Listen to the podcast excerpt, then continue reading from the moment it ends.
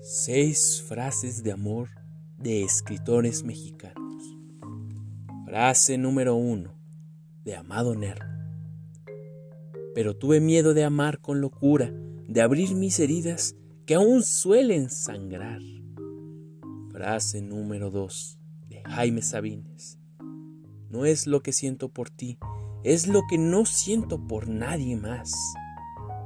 Frase número 3 de Diego Rivera. Hace apenas cinco minutos que te encontré y empecé a quererte. Frase número 4 de Octavio Paz. Amar es morir y revivir y remorir. Es la vivacidad. Te quiero porque soy mortal y tú lo eres.